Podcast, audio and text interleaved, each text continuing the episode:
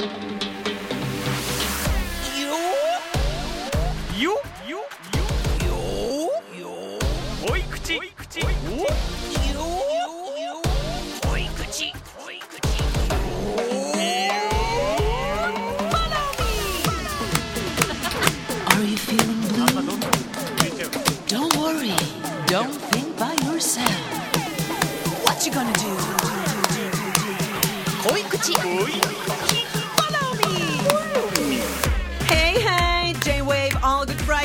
しマスターの LiLiCo です。みんな元気？へいへい稲葉優です。好きな餃子のタレは酢胡椒はい ALL GOOD FRIDAY では毎週悩める子羊さんからのお悩みに Follow Me というコーナーでお答えしてるんですがこちらの濃い口 Follow Me ではお昼のラジオでは紹介しきれないディープで濃いめのお悩みにがっつりお答えしています。後日談が届いています。C ではなくね P ということで。うれぴラジオネームキワレモネードさんリリコさん稲葉優さんスタッフの皆さんヘイヘイ。ヘイヘイ。7月29日恋口フォロミーシャープ12の回に採用されたキュアレモネードです、あの時は私の恋口を採用していただきありがとうございます、いやなんか言い回しが鶴の恩返し的なさ。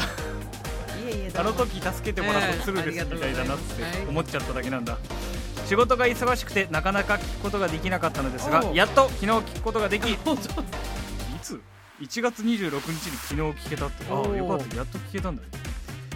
えー、そうか。採用されたとかってさ連絡行くの？あ行かないんだ。じゃあ知らないか。急にふんどしが届いたりする。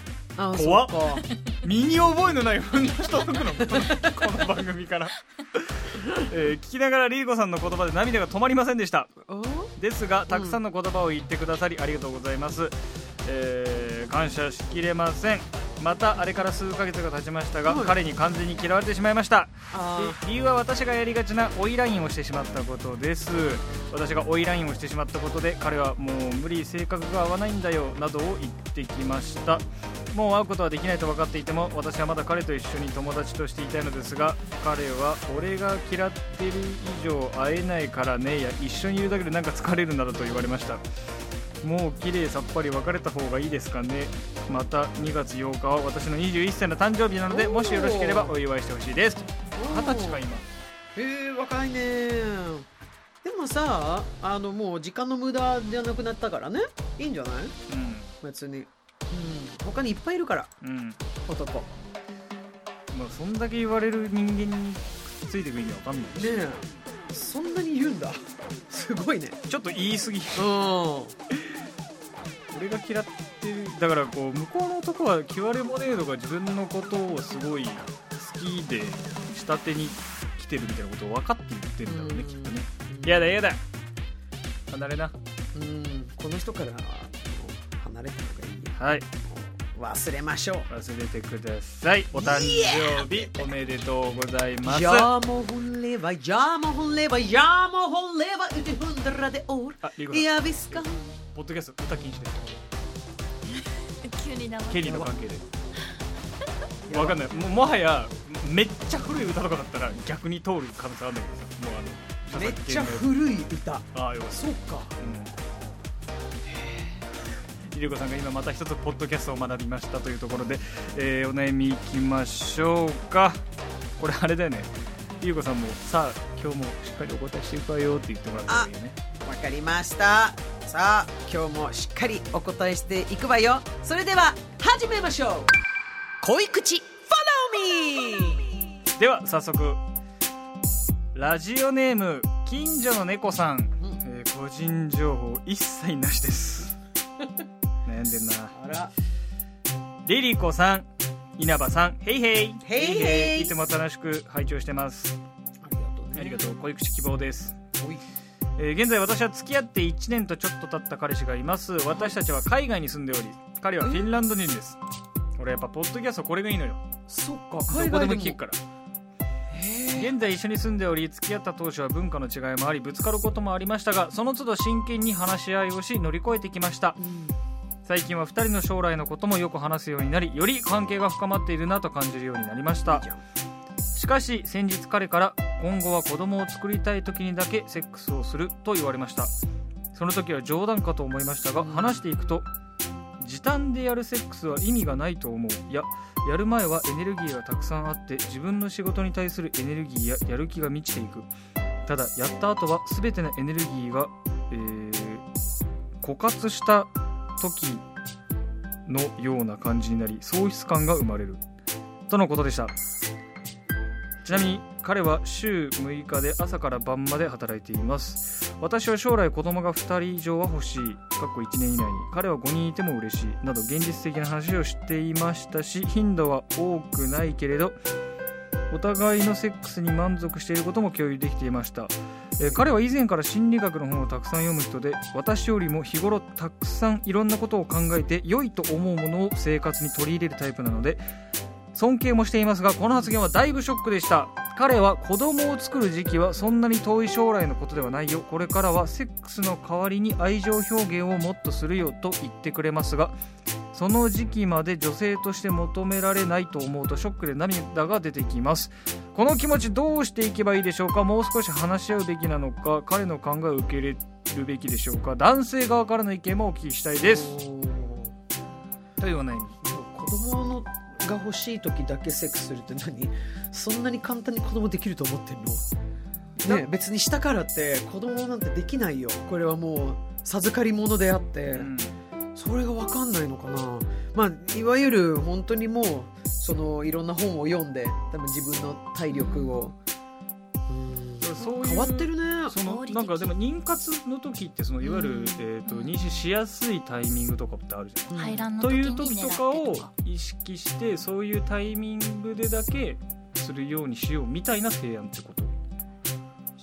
いやなんかそんな感じそこまで考えてない感じがする。自分が今作りたいぜイエーイみたいな時にだけするみたいな感覚に聞こえました。でも5人ぐらい欲しいって言ってたんでしょ、うん、書いてますね、うん、だから。だからちょいちょいはするけど今じゃないっていう言い方に聞こえる。うん。そうだよね。でもちゃんとあのスキンシップはしてくれてるのかな？あのセックスしない代わりにあのもっと愛情表現をしますよっていうことはおっしゃってたわけでしょ、まうん、コミュニケーション取ってるんでしょコミュニケーションもちゃんと取れてるし、まあ、そのセックス以外のことは、言われたことがショックで飲み込んじゃったんだよね、うん、そこで会話はしなかったの？その時期だけするよって言われて、うん、え？どどどういうこと、うん、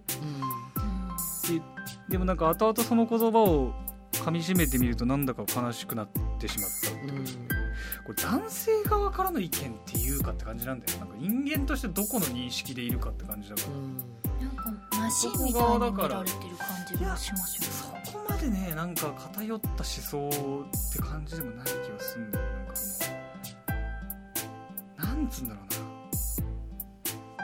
そこは理解できるあの出し切った時に喪失感がみたいな理解それは人によりけりだなと思うし。なんだろうな。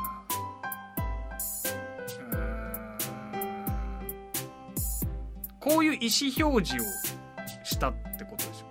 なんかこういう、うん、セックスをすることによって生まれた問題が彼の中にあって、うん、でも子供は欲しいからこういう解決策が私が思い浮かびましたってその彼が言ってきて、うん、でそれに対してその策がこの近所の猫さん的にちょっとあまりにもじゃんって思ったわけでしょ、うん、あまりにもだよとは言えなかったからこうなってるってことで言ってみればいいんじゃねえかなって気はすんだよ瞬間は驚いてしまって言葉も出なかったんだけど、うん、だなんか無理に飲み込まなくていいんじゃない？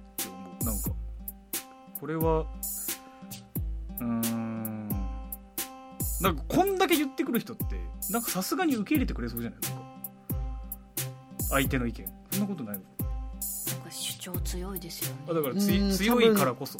なんかちゃんと受け入れてあなたはどう思う？って聞いてなんか日本人同士ってディスカッション少なめじゃない？やっぱ、うん、めっちゃ入実なのなんか最後に質問ある人でさ 海外死ぬほど手上がるみたいなイメージイメージこれ結構。とかまあお芝居のワークショップとかでも、なんかもう基本的にやっぱその時間がメインぐらいの感じで行われたりさそういう意識でみたいなの聞くからさ。えこんなに言ってくんのっていうこう日本人的感覚でびっくりもしたが逆にそこには丸ごと言っちゃった言われ待ちかもしれないっていうこと？いやこれはもうこの人の主張なんだと思うこの彼は。リーコさんなら言われたらどうします？いやでもやっぱり海外と日本人はもう全然考え方も違うしもちろんあの海外の方だからとか日本人だからっうん。ていうあの全てはそこではないんだけど、うん。結構根本的な考え方が全然違うのよねやっぱり自分が日本に来て。なんでみんなえなんでそういう考え方なの？って言って自分で自分を不幸にしてるじゃんって私は思ってしまうのね。だから多分彼もあのー近所の猫さんを、まあ、もしかしたら日本人だからあんまり主張しないのかなと思って自分のいろんな本を読んであの考え抜いた結果ちょっと哲学的にこういうふうに言ってみたいっていうのはあの普通にあったと思うのね。で確かにその瞬間にえ？ってなるけどあの多分あのひろこちゃんが言った通りその時は、まあ、なんか言ってい言っていいんだよって。うん。じゃあそれはなんでそこにたどり着いたのって。なんか本本ですか？ってだからじゃあ例えばね、えっと本には、えっとあんまりたくさん精子を出さない方があのなんでしょうねまあ効率がいいえーこうもう効率がいいとかと。かそう。だってどどの国ですらまあでも確かにその一回やったら子供ができます、まあ、確かにねそれはもうそういう人ラッキーな人もいるよ。あのラッキーだと思うのであればね。あのもちろんそれ計算ね間違えちゃったっていうのもあのあるんでしょうけどそんなに簡単に子供できないと思うし、まあ、そんなにたくさん欲しいって言うならばあの別になんかそんなこと言わないでよりもじゃあ子供作ろうよって言えばいいじゃん。前向きに。はい。だって5人欲しいわけでしょ結構ですようん。ね、。うん、結構10ヶ抱月かないとやっぱりそう。できたら1年ね、はい。まあそんな都合のいいこと多分ないと思うんだけど。まとめていっぺんにできないうんそんなね。そんな。そう途中で妊娠しないから とりあえず1人だけ出してあの1人を残すっていうことができないから。ごくまれに一人身ごもった後にうん。また受精してうん。双子みたいになるみ方たいになるあるっていうね。時多胎児みたいになる時あるらしいけど。それはすごくまれですでも私子供欲しいって言っててしかも5人。で子供をあの今だっていう時にしかやらない。うん。いややろうよ。作ろうよって言えばいいじゃん。欲しいのは変わらないんですもんね二人とも。なんじゃない？あのね海外の方と一緒にお互いの意見言わないとだからうちは逆なんだよね。私が喋るけど何にも言わないの。うんえなんか意見ないの？って言ったらうんなんかなんて言えばいいか分かんないって言うけどいやそうじゃなくてあのい何でもいいんだよ あなたの思ってること。じゃないと私は分からないからっていう妊活の時もそうだったし黙り込んでも何にも分かんないから今度はあの、まあ、私たち逆じゃない？その外国人と日本人そう。だから近所の猫さん多分フィンランドにいるのかな？そうです。ね、海外に住んでるっていうのも、彼氏がフィンランド人だからフィンランドにいるかなと思ってもういいもいもいいやわかんないよ。でもフィン彼がフィンランド人なだけででそうでしょ、だからリリコさんはスウェーデン人。スウェーデンまだ日本人スウェーデン人だけど、うん、あスウェーデンに住んでない日本にいるフィンランド人かもしれない。だから2人アメリカに住んでるのかなとか。いやそういう。海外には住んでるけどフィンランドじゃない可能性がああるでしょ。なるほどねそ普通にアメリカ。あ日本には住んでないんだね。うないってことだよね。いやでもこれはもうあのちゃんと座っていつも言ってるやつですけどちゃんと座ってなんでそこにそうなんでそこにたどり着いたかっていう。いろんなこと考えてやっぱ結論付近のことしか、うん。やっぱ最終的には届きにくいじゃない？ショックな一言だけ残ってるからね。そうそうどう何を経由してそこに至ったのかでそれを聞いて私はこの流れでこういうことを思ったんだっていう、まあ、全部理屈で説明しろとは言わないけどなんかこうそこのコミュニケーションが1個取れるだけでこのお二人は。ちょっと改善しそう。なんかうん。1個大丈夫そうな気がするけどなんかこう根本的な不仲とかじゃないしなんかこうちょっとボタンのやり掛け違いたくないわけじゃないもんねもしかしたら行為に関してもそのちょっとボタンが掛け違えられてるようなただすごい感じがするから一番上のボタンとめっちゃ下のボタンっぽくなってるから。大ずれそうそうそう、うん、でもなんかもしかしたらそそこにたどり着いたのはなんかなんかの本に女性を大切にするためのうん。考え方はこうですって、あーどこかのあの自分が頭いいと思ってる人が、あの本に書き、うん書いてそれを鵜呑みにする人もいると思うの。頭でっか全そうそううそうだからもしかしたらいや実はこうで女性はこっちの方が健康にでいられるとかっていう方の読んでそれに至ったんだよっていうことを言うかもしれない。だからそのあの近所の猫さんをこう女性として見ないとかいらなくなったっていうことは全くないの。子供の子供の話が出てるわけだから。家族としてね、うんなん。かそう。あとこれその難しいのがねこれ近所の猫さんがまあ意訳してくれてるわけです。ようん、あ本当に。おそらく彼は日本語でこれを言ってない。うん。だからそのニュアンスとかも正直わかんない。でもまあ近所の猫さんにこう伝わってるって部分感情の訳詞と、まあ、実際のその言語の訳詞のうん。両方相まって今ここに文章としてしかも私たちに伝えるためにね書いてるから、ね、そうそうそうしてくれてるから。なんかまたこう我々が取り切れてないニュアンスっていうのは絶対にあると思うから、うんそこ向き合えるのはやっぱ近所の猫さんがその彼と。彼と向き合うという、まあもしかしたら言葉の壁もあるのかもしれない。かもしれない。なんかね共通の言語がないかもそうい。うしれない話って結構難しい単語難しいけどで向こうははっきりするの今日ご飯行くって言って、日本人だってありがとうございますお誘いいただいて、うん。今日実はあの先約がありまして、うんみたいな。行かないんかい。そうそう行かないでも向こうはさ No って言うじゃん、うん。あい。け普通にないねうんだからたまに私もあれ行くのかな行かないのかなっていうのがになっちゃうから一回なんかあのホワイっていうその？うん、理由を聞いた時になんかもしかしたら近所の猫さんものすごく納得するのかもしれない。うんでやっぱりあの別に女性として、えねもう愛してないということが全くないわけだからだって子供5人欲しいって言ってるんだったらねめちゃくちゃね愛してるし大切に思ってるでしょうから、多分、流されてしまうから、うん。女性話してる時って。なので一番聞きたいこと、うん。次に聞きたいこと、うん。こう言われたらこれを聞くとか、いや台本書いた方がいいと思う昔誰か彼に電話する時こう言われたらこう言おうみたいな書きましたよね。はい私は書いてないけど、はい。です、ねでも、あと作家さんの根本が見えるエピソード あそうそう。私の作家人生はここから始まったみたいな。そん。なん。じゃないけでどもね今ねふっと喋ってる時にねその主人とあのなんだ養子？特別養子縁組？ってはい言ったら、まあ、ノーだったわけね、うん。俺は別にそこまではっていう感じだったの。で、実はその時もなんかあそうなんだ。で終わっちゃったのよ私も。そう。でそれでなんかのインタビューでその記者の方にそれを話したら、なんでノーなのかって聞いたって言う聞かれたのね。でそう。でああそっか私受け入れあのどそう受け入れて、あまあそそっかみたいな感じであ確かにって言ったらあのなんか性格が合わなかったらどうするのって言われたので、大人が来ると思った。あ子供のね。いや違う違う。あの特別養子縁組は多分あのもうほぼ生まれたてのあの赤ちゃんが来るんだよって言って、だからあそんなにもやっぱりそういう話も通じてないっていう、まあ、知らない人は知らないんだなっていう。もちろんねその多少ね7歳とか10歳とかの子もはい場合もあるけど一回その私がしたあの失敗でなぜってそこから私が余計にこのなぜっていう、うん。聞くよね、うん、聞くように。で別にそこには正解不正解はないのよ。うん。あの自分にとってはあるかもしれない傷つくところはあるかもしれないけど一回ちゃんと、うん、あのお話を聞いた方がいいかもしれない。なんかこれ私と私のお母さんのなんか話に聞こえる。